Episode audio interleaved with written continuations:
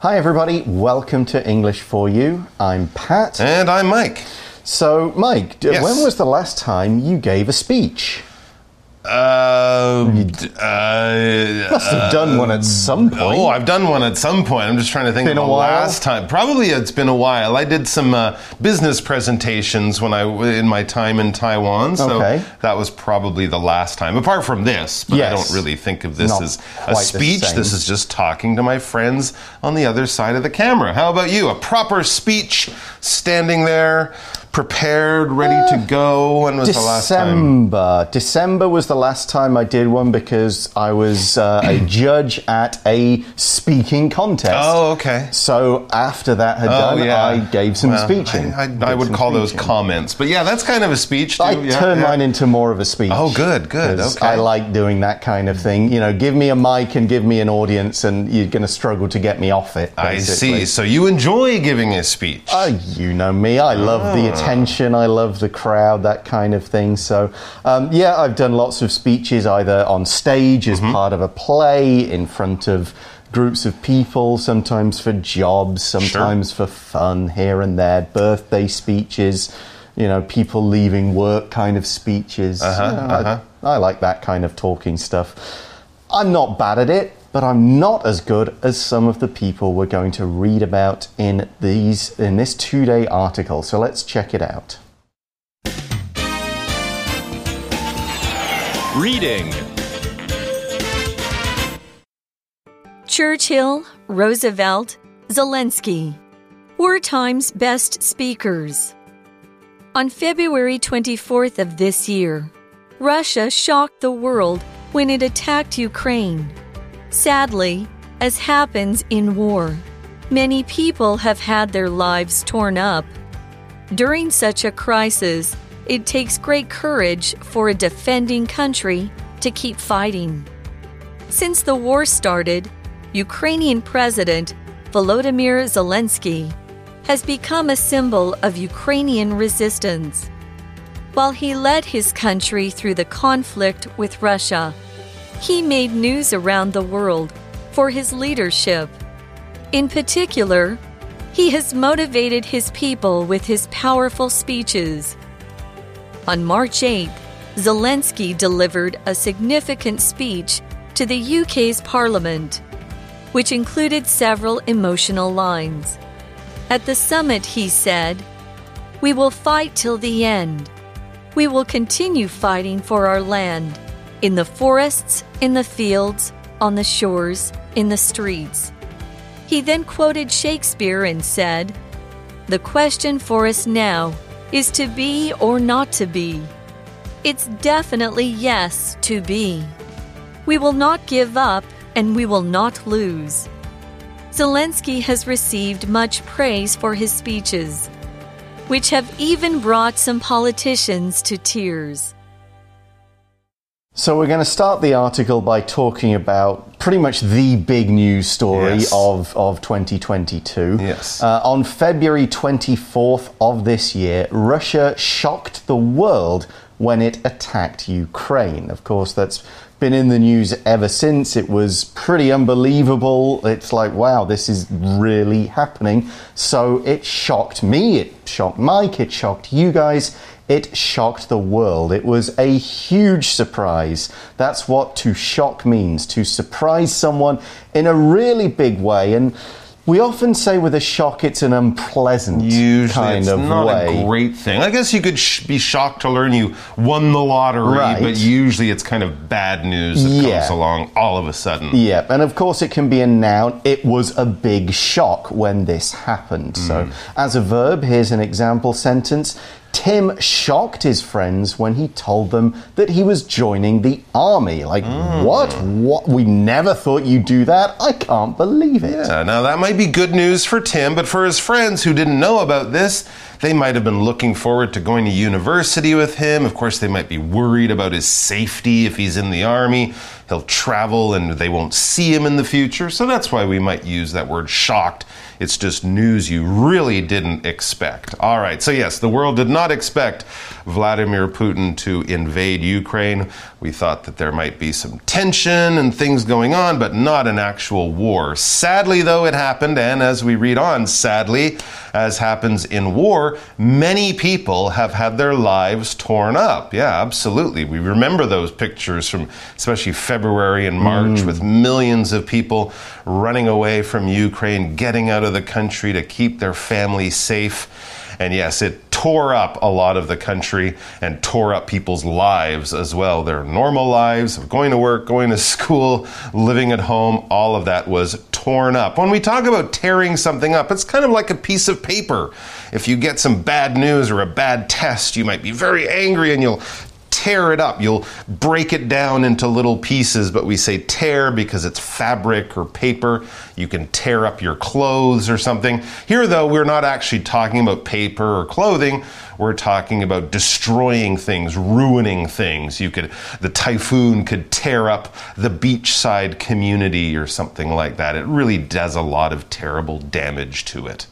And in that sentence, we used a particular kind of language, and our language in focus today is the causative verbs make and have and then plus somebody, and then plus a verb. We use this pattern when someone is causing something else to do a particular thing or making this thing happen. With both make and have, we don't use to plus verb, we just use the verb. We have someone do something. We can make someone run, but not make someone to run, just the base verb. Now, we use make when some kind of force or threat is being used. My mum made me clean my room. The big kid made me give him my money. We use have when the action is caused by something else. Uh, there's a little bit of the passive voice in it sometimes. We don't always know who's doing the action. I had someone clean my car just means I asked or paid them to do it. Now, if we use the PP form after the verb, like in our article, that's when it's the passive form. We don't know the agent that's doing it. Uh, we don't know, or the agent isn't important. For example, I had my hair washed. Doesn't matter who washed it. The important thing to learn from that sentence is I paid them or asked them to do it.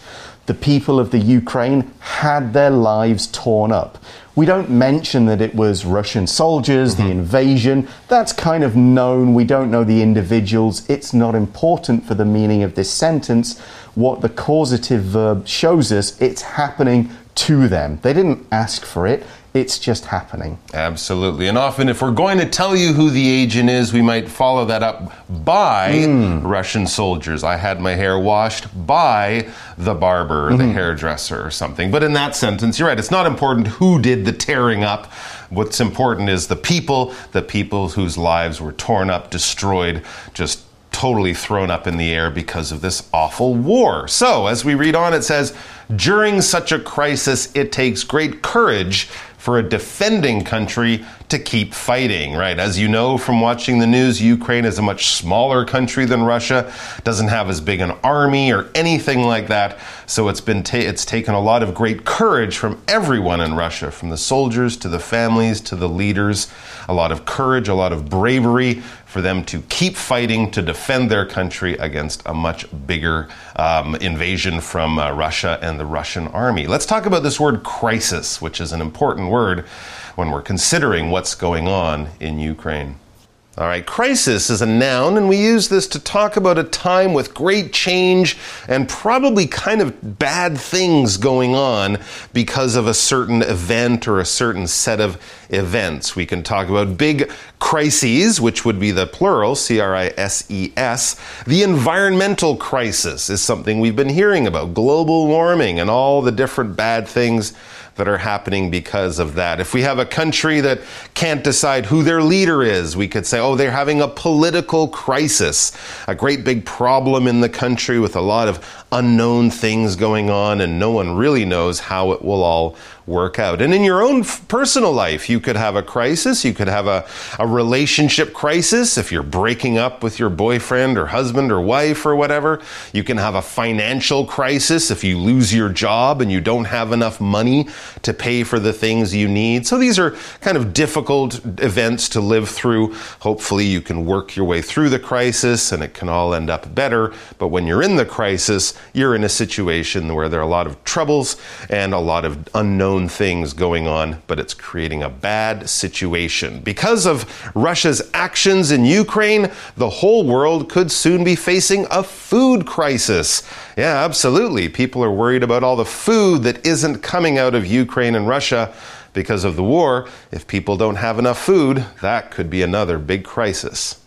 Now, in that sentence in the article, mm. we also describe Ukraine as a defending country. Right. If we, you are defending, you're trying to protect yourself or your things. You're being attacked. Now, this could be in war, like you're the defending country, you're the defending army in a city. It could also be in sports. If another side has the ball and they're trying to score in your goal, you're the defending side mm-hmm. for that period of play until you get the ball back. All right, back to the article. Since the war started, since this whole crisis began, or since the war started, Ukrainian President Volodymyr Zelensky has become a symbol of Ukrainian resistance. Absolutely. There's been a lot of strong resistance from Ukraine as the defending country. They've been fighting hard to keep the Russians out or to stop them from invading too far. And when you fight back against someone who is attacking you in some kind of way, you are showing some resistance. You are resisting. That would be the, the verb form, R E S I S T, resist. And resistance is basically what you are doing to fight back against, probably in this case, an invading army. Some mm. army or country attacks your country and the people in that country that was attacked now fight back, that action of fighting is their resistance. Back to the article. Yeah, it says while he led his country through the conflict with Russia, mm-hmm. he, so this is still Zelensky, made news around the world for his leadership. Mm-hmm. Now, this is really cool considering this guy is like a former comedian, isn't yes, he? that's right. Yeah, yeah, so he's not had a whole life in politics. But he was a lawyer too. Okay, so yeah. he's, he's got a, a lot of a lot of background there that may actually help him out because being a sort of comedian actor right. does help you make speeches sure. and maybe help you lead. But this is happening during a conflict.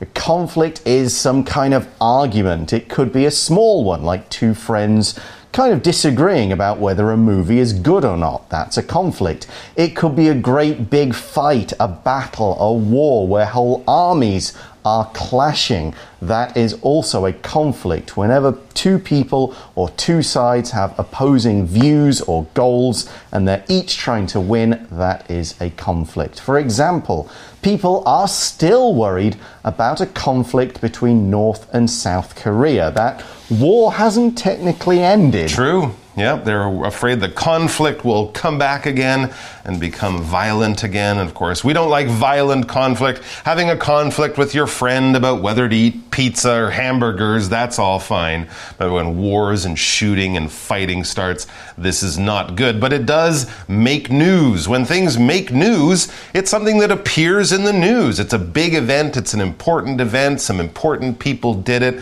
Whatever the case is, when you open your newspaper or look at your favorite news website the next day. You will see it there. So, you know, when big sports games happen or big stars do things or politicians do something important, it will make news. And yes, Vladimir Zelensky has been making a lot of news. He doesn't want to. Mm. I think he would be quite happy to go back to just being the president of his, his little country there but he's really been making news and I think getting a lot of admirers. Yeah. A lot of people are really, you know, showing a lot of respect and admiration mm. to this guy. And certainly his own people. Yes. Uh, we see in particular he has motivated his people with his powerful speeches. That kind of brings us back to what we were talking about in our introduction.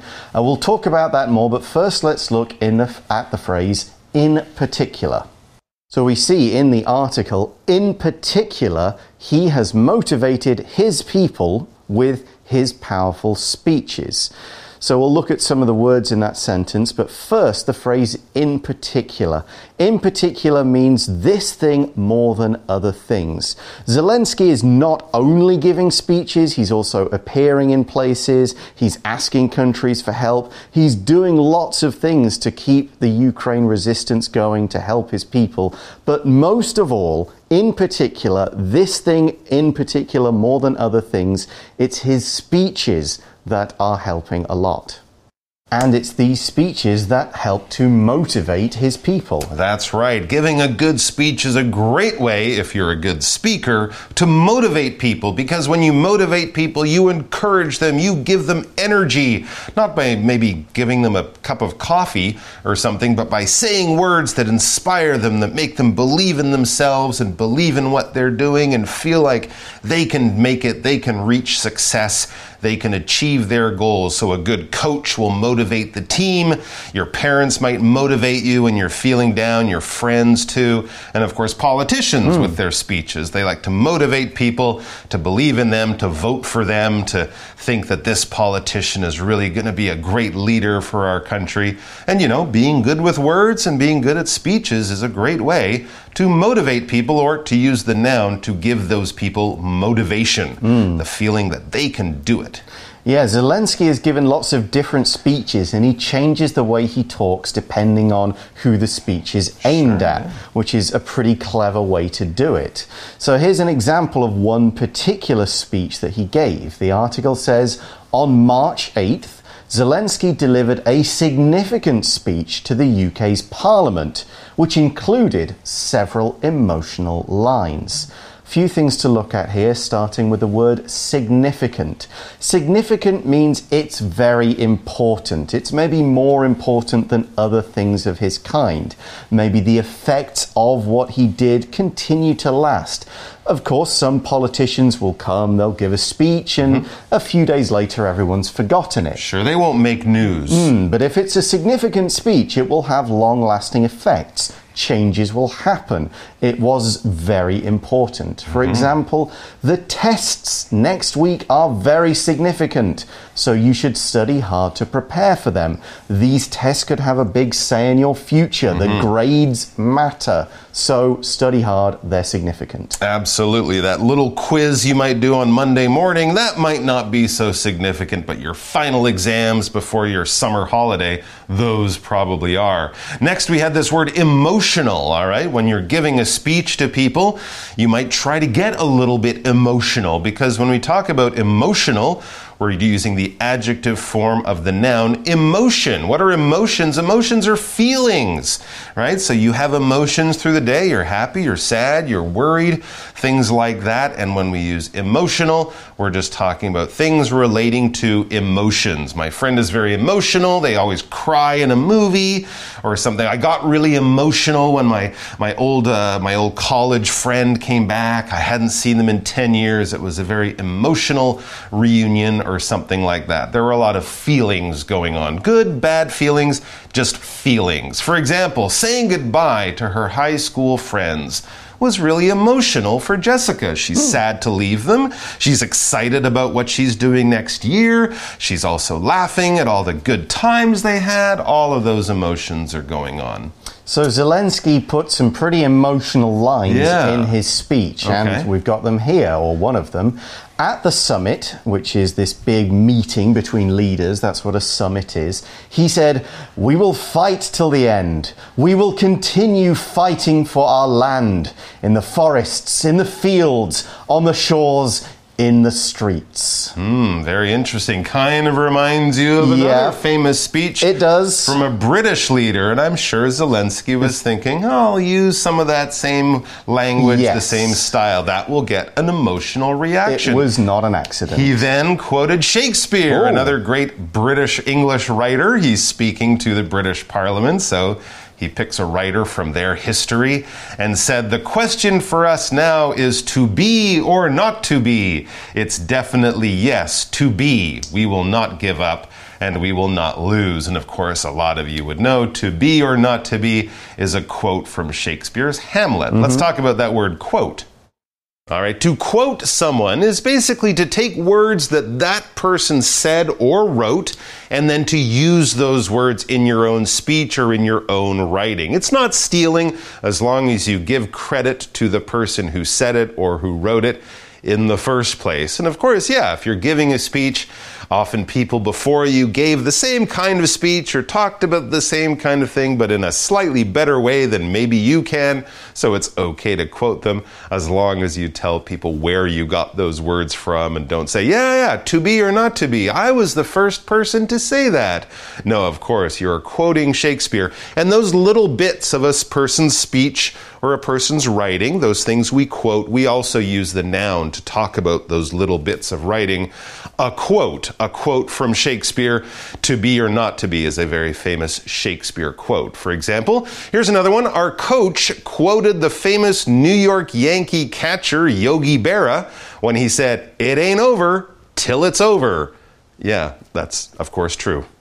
So Zelensky quoted Shakespeare and changed him a little bit to be or not to be. It definitely is yes to be. Mm, if you say definitely, you mean for sure, certainly, 100%. He's saying there's no doubt that Ukraine will not continue to fight. They will be, they will keep going. That's right. Now, Zelensky has received much praise for his speeches, which have even brought some politicians to tears. Oh. That's true. He's been invited to speak to many governments around the world, and his speeches have been known to bring people to tears. To make someone, uh, to bring someone to tears is basically to make someone cry. Mm. All right, it could be because you're telling a sad story, because you've made a great movie and they're feeling very emotional and they start crying. It could be because you're being mean and horrible to that person, mm. which is not a nice thing to do, but to bring someone to tears is basically to make someone cry because of some action that happened before. And politicians, the good politicians, their speeches have been known to bring people to tears. That's right. And of course, a politician is someone involved in politics, hmm. someone who is part of the government. Mm-hmm. They run the country, they make laws, they try to get elected, that kind of thing. A person involved in that is a politician. So, we're going to look at some more speeches tomorrow, some of the famous ones that Zelensky kind of quoted and mm-hmm. used lines from, okay. as well as others who gave wartime speeches. But right now, we're going to today's For You chat question. For You Chat.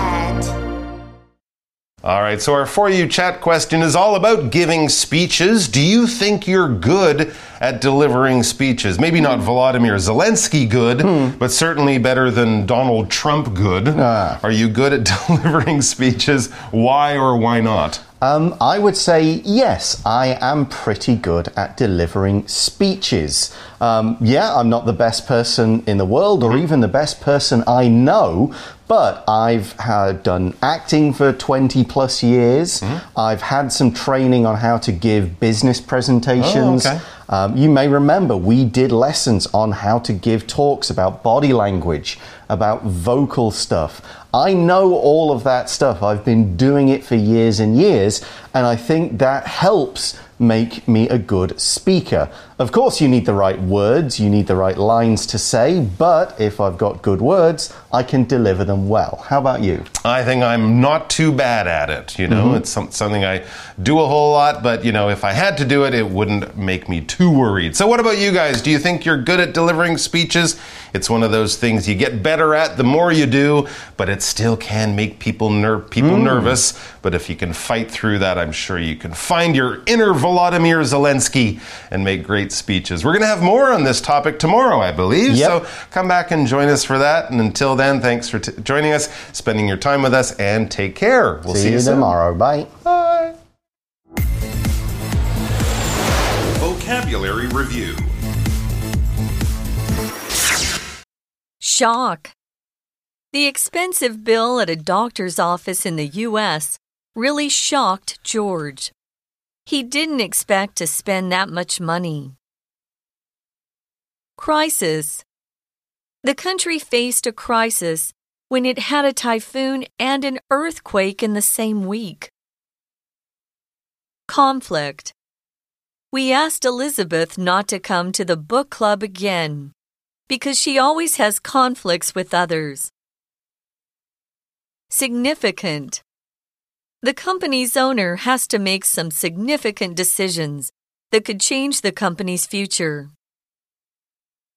Emotional.